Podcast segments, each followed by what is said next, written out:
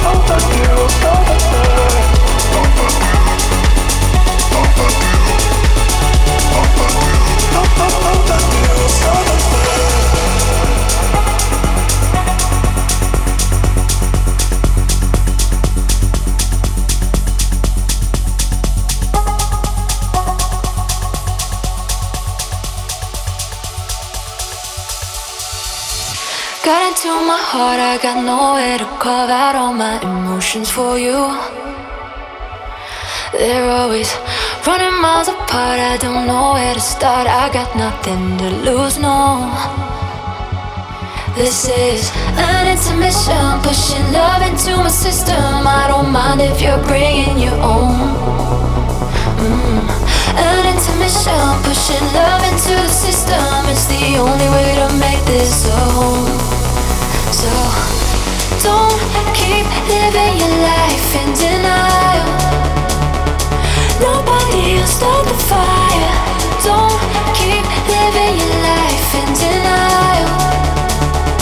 Nobody will start the fire.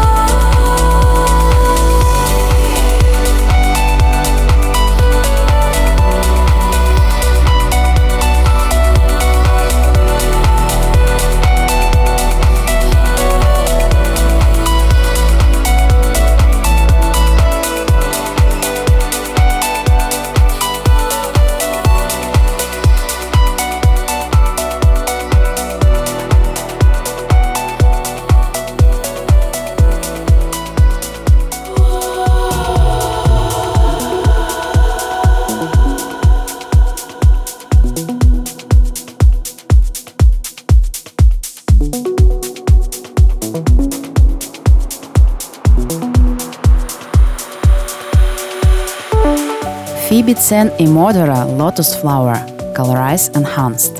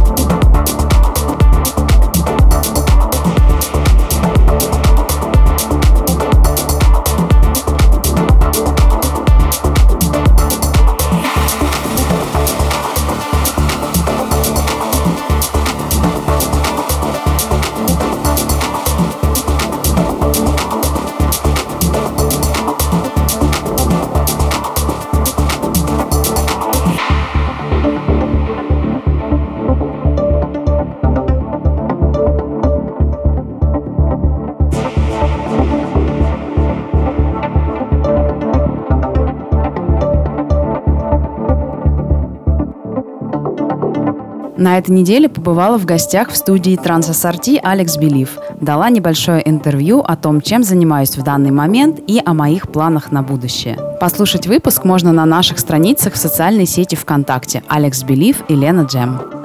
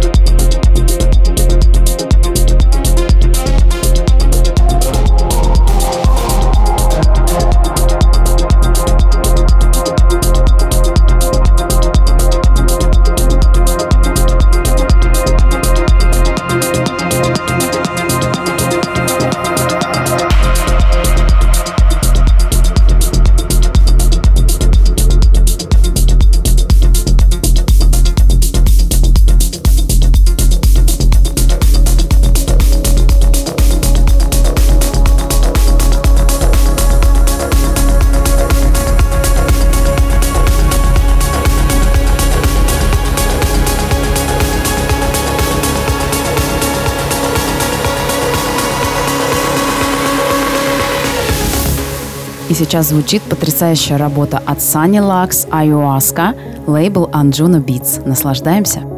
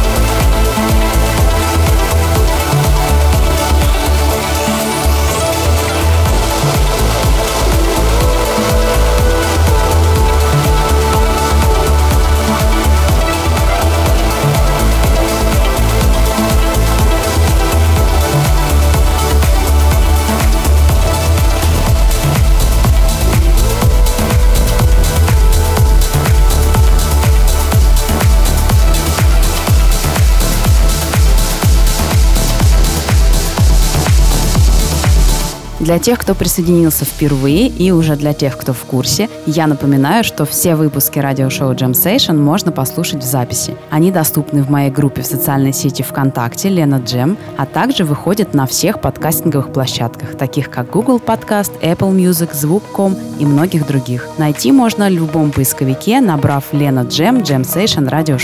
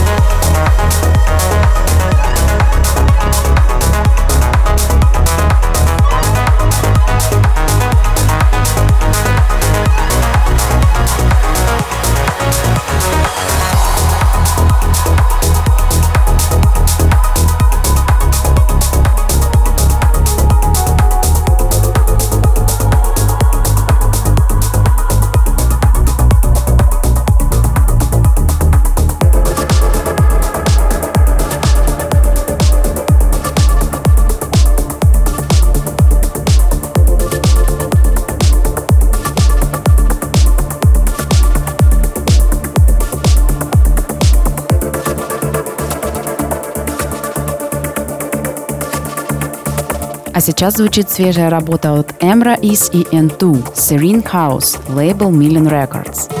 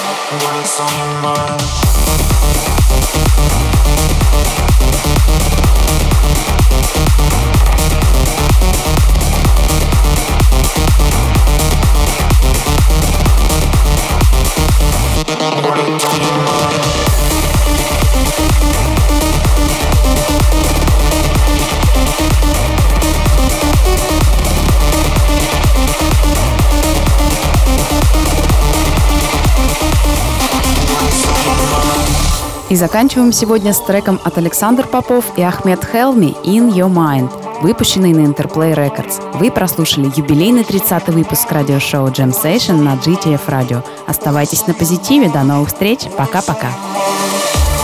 what's